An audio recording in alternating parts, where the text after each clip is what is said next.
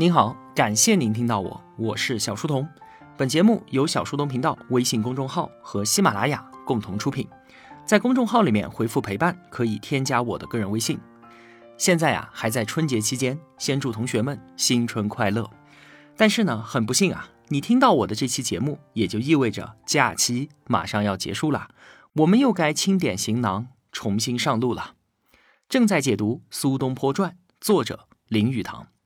上期节目我们说到呢，苏轼因为乌台诗案被贬黄州，贬谪对于一个文人士大夫来说啊，当然是严厉的惩罚，但是对于被贬地来说呢，却成为了一种恩赐。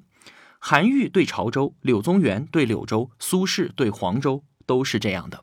他们的到来让当地闪耀出了一片光彩。初到黄州啊，生活艰难。好在呢，当地的官员都很敬重这一位旷世才子，让他住在官府的招待所临高亭，一家人啊，这才有了栖息之地。苏轼呢，脱掉文人的长袍，换上了农夫的短衫，开荒种地，补贴家用。来年还建起了五间泥瓦房，名为雪堂。这片躬耕之地啊，被称之为东坡。在此之前，东坡的名号是属于被贬中州的白居易的。而苏轼呢，又是白居易的头号粉丝，那同为天涯沦落人，索性也就以东坡居士自称。从此啊，便有了那个为后人所津津乐道的苏东坡。他们两个人啊，同样的安分寡欲，处变如常，听天由命，这可是难能可贵的君子操守啊！儒家就认为，君子应该着力于自己可以把控的事情上，那至于人生的境遇到底如何，是不可控的，这都是命。不知命，无以为君子。处于什么样的环境，就做什么样的事情。无论贫贱富贵、安乐患难，都能够泰然自若。历经沉浮，内心却不起波澜。这当然了，是非常难以做到的。所以呢，白居易和苏东坡才为我们这些后人所仰慕。苏轼啊，他也不是一来到黄州就豁达洒脱的。拣尽寒枝不肯栖，寂寞沙洲冷。他的内心也曾经充满了幽怨不平和孤独失落。后来有了东坡，自耕自足，盖起了雪堂，著书交友，生活一点点的得以重建。他向道家和佛家寻求智慧，心灵获得了解脱，这才开始享受起了黄州的贬谪生活，才成为了潇洒自在的苏东坡。于是呢，有了一蓑烟雨任平生的达观从容，有了也无风雨也无晴的大彻大悟，有了休将白发唱黄鸡的追求与向往，有了小舟从此逝，江海寄余生的超越和解脱。来到黄州两年之后啊，璀璨夺目的一零八二年，苏轼一支生花妙笔，写下了诸多千古名篇，成就了此后千年都无人能够企及的文坛高峰。今天呢，我们就继续聊苏东坡奇迹之年的一词两赋三咏赤壁中的前后赤壁赋。其实啊，黄州赤壁并不是当年曹操周瑜赤壁大战的古战场。苏东坡啊，他当然是知道的，但是呢，以他的性格，故意将错就错，大发思古之柔情。令后人击节赞叹的是啊，苏东坡假借赤壁柔情怀古，完成了自己的人生飞跃，而此前一直默默无闻的黄州赤壁呢，也因此名满天下。从此啊，我们中华大地上就有了两个赤壁：嘉鱼赤壁是武赤壁、周郎赤壁，而黄州赤壁呢是文赤壁，就是他东坡赤壁。历史啊，就是这么有趣。一个故意的错误，非但没有招来指责，反倒成就了千古绝唱和华夏名声。我们就先来看《赤壁赋》。在我们上中学的时候啊，这可是要求全文背诵的。只可惜呢，当年只会傻傻的硬背。如今啊，年至不惑，才能稍稍的感受到它的优美与深意。壬戌之秋，七月既望，苏子与客泛舟，游于赤壁之下。清风徐来，水波不兴。举酒属客，诵明月之诗，歌窈窕之章。少焉，月出于东山之上，徘徊于斗牛之间。白露横江，水光接天。纵一苇之所如，领万顷之茫然。浩浩乎如凭虚御风，而不知其所止；飘飘乎如遗世独立，羽化而登仙。这第一段啊，交代了时间、地点、人物、环境和事件。元丰五年七月十六号的晚上，苏东坡和朋友们在赤壁泛舟赏月、喝酒唱歌，周围啊景色优美。不一会儿呢，明月从东山后面升起来了，徘徊在闪烁的斗牛两个星宿之间，也就是摩羯和射手之间。当然了，从天文学的角度来考证的话，七月的湖北星空是不可能看到这两个星座的，能够看到的是视座和壁座，也就是飞鸟和仙女。我们当然无需以此苛责，信马由缰一直都是潇洒东坡的一贯作风。后面啊，我们还会看到的。在皎洁的月光之下，茫茫雾气笼罩江面，水色与天光交相辉映。正所谓秋水共长天一色，大家任由小舟在苍茫的江上肆意漂流，船好像在空中腾云驾雾，不知去向何方，好似离开了喧嚣的尘世，飘然上升天空，化作了神仙。妙不可言。于是饮酒乐甚，扣舷而歌之。歌曰：“桂棹兮兰桨，击空明兮溯流光。渺渺兮予怀，望美人兮天一方。”客有吹洞箫者，以歌而和之。其声呜呜然，如怨如慕，如泣如诉。余音袅袅，不绝如缕。舞幽壑之浅交，泣孤舟之离妇。苏东坡饮酒乐极，不禁地敲打起船舷，唱起歌来，抒发自己胸中思美人却不得见的惆怅。这里的美人，她是美人，也是庙堂之上的君王，更是他自己的抱负与理想，也是这世间一切的美好。听着这幽怨惆怅的歌声，一位叫做杨世昌的道士朋友吹起了洞箫，那呜咽的箫声如泣如诉，一曲洞箫，让众人的情绪从欢乐。转入了悲凉。苏子悄然正襟危坐而问客曰：“何为其然也？”客曰：“月明星稀，乌鹊南飞。此非曹孟德之诗乎？西望夏口，东望武昌，山川相辽，郁乎苍苍。此非孟德之困于周郎者乎？方其破荆州，下江陵，顺流而东也。竹庐千里，旌旗蔽空，逝九临江，横槊赋诗，故一世之雄也。而今安在哉？”况吾与子渔樵于江渚之上，侣鱼虾而友麋鹿，驾一叶之扁舟，举匏樽以相属，寄蜉蝣于天地，渺沧海之一粟，哀五生之须臾，羡长江之无穷。挟飞仙以遨游，抱明月而长终，知不可乎骤得，托遗响于悲风。全文啊，从这第三段进入高潮。苏东坡整理好衣服，端坐起来，问杨道士说：“你的箫声怎么如此哀怨呢？”这一问引出了一番大道理：“月明星稀，乌鹊南飞。”这是曹公孟德当年《短歌行》里面的诗句。在这里啊，向西可以看到夏口，向东可以望见武昌，山川绵延不绝，目力所及，一片郁郁苍苍。这不正是曹孟德当年被周公瑾围困的地方吗？想当初啊，曹操破荆州夺江陵，顺长江而下，麾下的战船首尾相连，绵延千里，战旗遮天蔽日。曹操举杯面对滔滔江水，手握长矛，写下了这雄伟诗篇，不愧是盖世英雄。而如今他在哪里呢？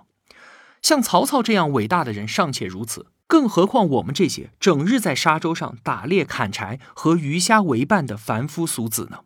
现在呀，我们驾着小船，把酒言欢，真是好比那朝生暮死的蜉蝣，置身于广阔的天地之间啊，就像是沧海中的一粒米那样的渺小啊！我感慨生命的短暂，不由羡慕长江的永恒，真想如同仙人一样的遨游无穷，像明月一样的永生不灭。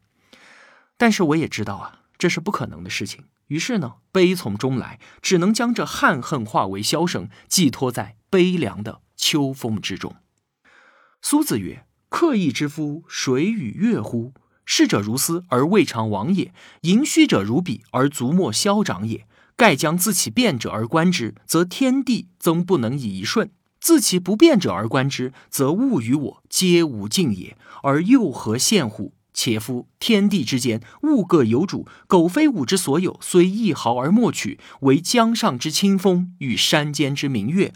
耳得之而为声，目遇之而成色，取之无尽，用之不竭，是造物者之无尽藏也，而吾与子之所共适。听完了杨道士的一番高论，东坡开始了哲学讨论。他微笑着说：“您了解江水和明月吗？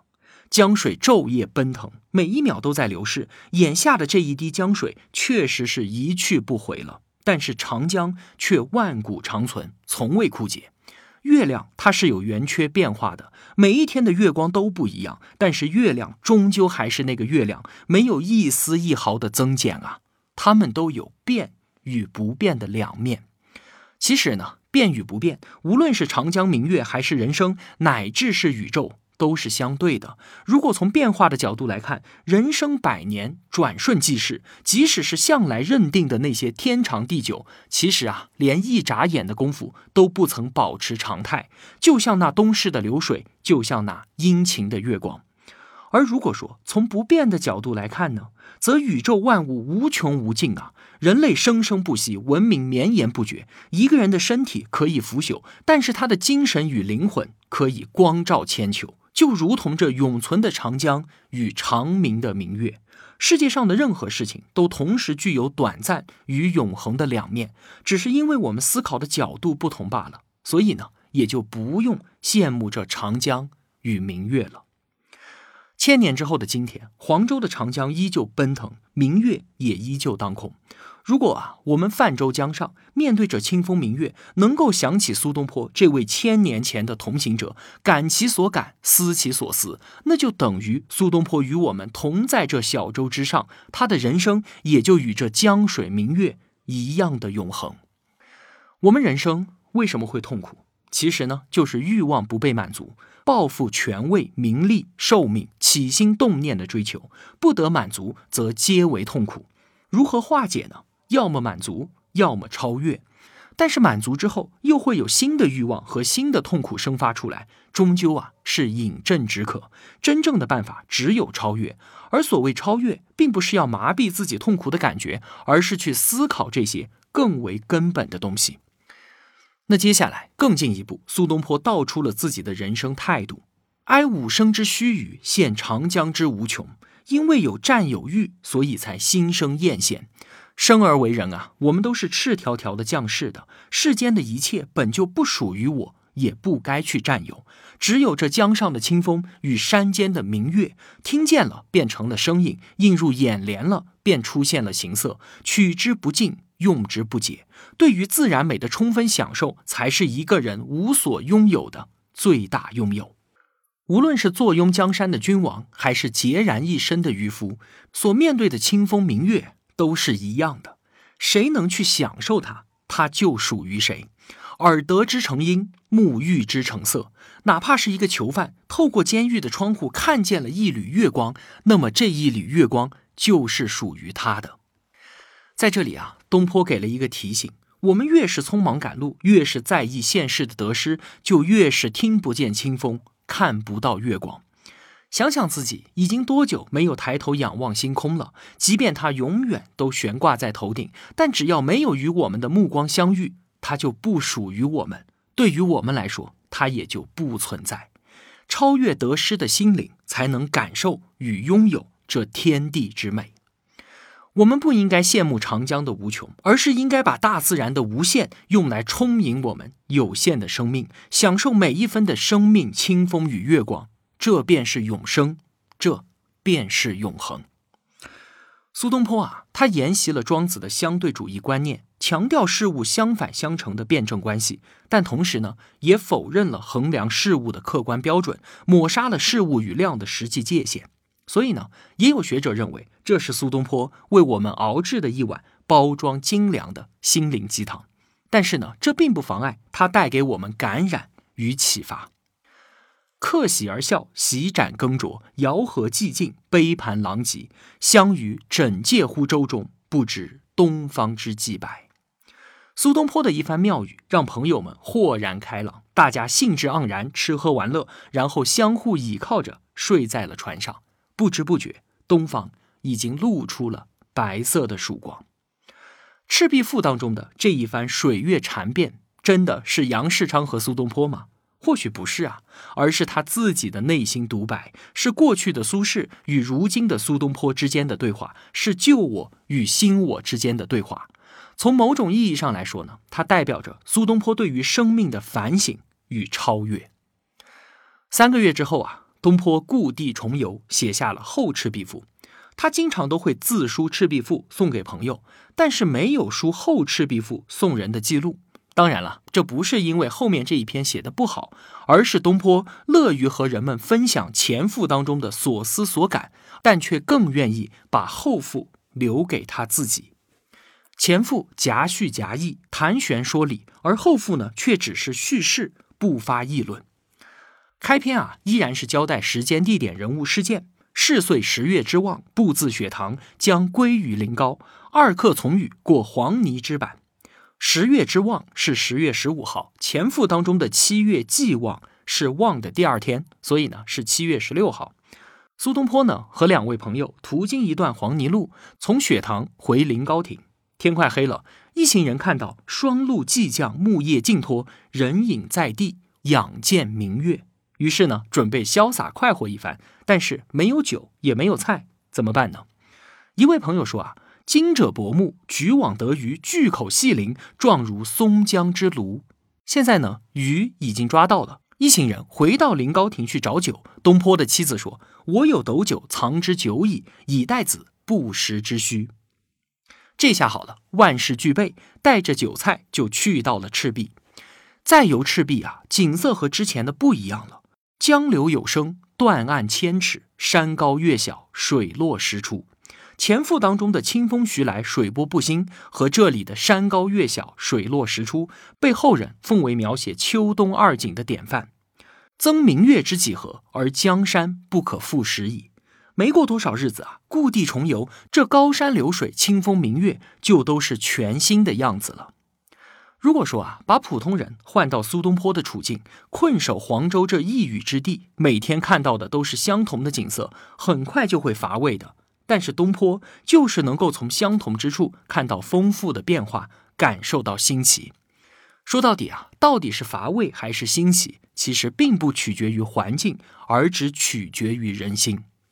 新奇感就诱惑着苏轼，余乃涉衣而上，履婵岩，披蒙茸，踞虎豹，登虬龙，攀西湖之危潮，抚平夷之幽宫。他一个人撩起衣襟，登上了赤壁高崖，踏着险峻的山岩，拨开纷乱的野草，蹲在形如虎豹的怪石上，攀上像蛟龙一样的树木，登上猛禽筑巢的悬崖，俯视水神平移的宫殿，把朋友们远远地甩在了身后。哗然长啸，草木震动，山鸣谷应，风起水涌。东坡对着夜空一声长啸，引得身边的草木为之摇曳，山谷间掀起阵阵回响，水声和风声都与之共鸣。欲以悄然而悲，肃然而恐，临乎其不可留也，反而登舟放乎中游，听其所止而休焉。忽然间，悲从中来，萧然之际，平添了几分恐惧，感到这山崖之巅不可久留，赶忙回到了船上，但是内心的震荡久久不能平息。任凭小舟在这江水中肆意漂流，就在这个时候，是有孤鹤横江东来，赤如车轮悬商稿衣，戛然长鸣，掠与舟而西也。恰巧有一只仙鹤横越大江，白羽黑尾，翅膀如同车轮般大小，一声长鸣，掠过小舟而去。当天晚上啊，苏东坡就梦见了一位道士，穿着雨衣飘然而至，拱手问他。先生在赤壁玩得高兴吗？东坡问其名，道士低头不语，恍然大悟，那只横越大江的仙鹤，莫非就是您啊？道士含笑而去。东坡陡然从梦中惊醒，开门张望，除了清朗的月光，什么都没有。《后赤壁赋》到此结束。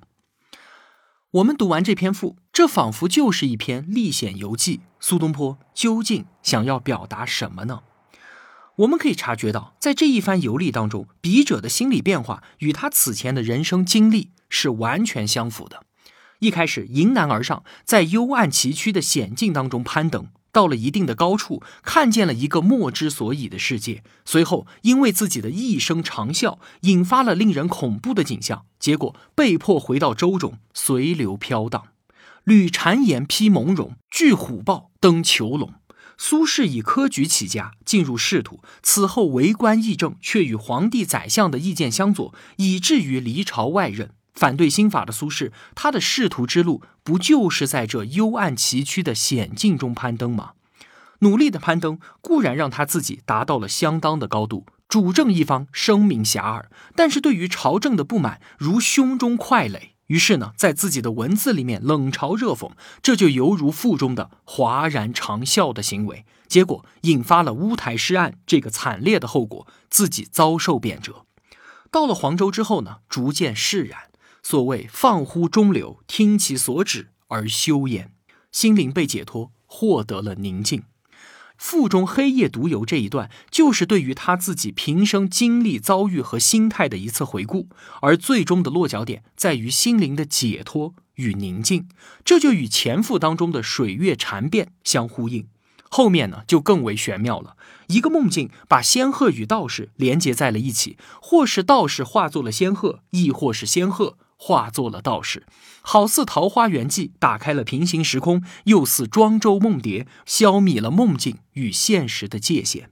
在少年登科、险境攀登、哗然长啸、乌台大捷、回归宁静之后，苏东坡。并没有停下来，而是向着另一个途径伸展，从人间的幽昧之地，超向不可琢磨的世外之境，在迷离恍惚的幻象当中，进行了一场天人对话。在这里，登高长啸的诗人，飘然而至的道士，横越大江的仙鹤，早已分不清你我彼此了。仙鹤就是道士，道士也是诗人，而诗人也是这山高月小。水落石出，仿佛如仙境中的一幕戏。诗人一会儿化作道士含笑而去，一会儿化作仙鹤横渡大江，一会儿借着酒意静静的入睡。醒来后，却故作惊讶地问观众：“究竟是我梦见了道士仙鹤，还是他们梦见了我呢？”其实啊，观众们的心中都已明白，这就是诗人的独角戏啊。无论是道士还是仙鹤，都代表着他融入宇宙自然的永恒灵魂。代表着他对于现实世界的超越与解脱，而这正是《后赤壁赋》的精妙所在。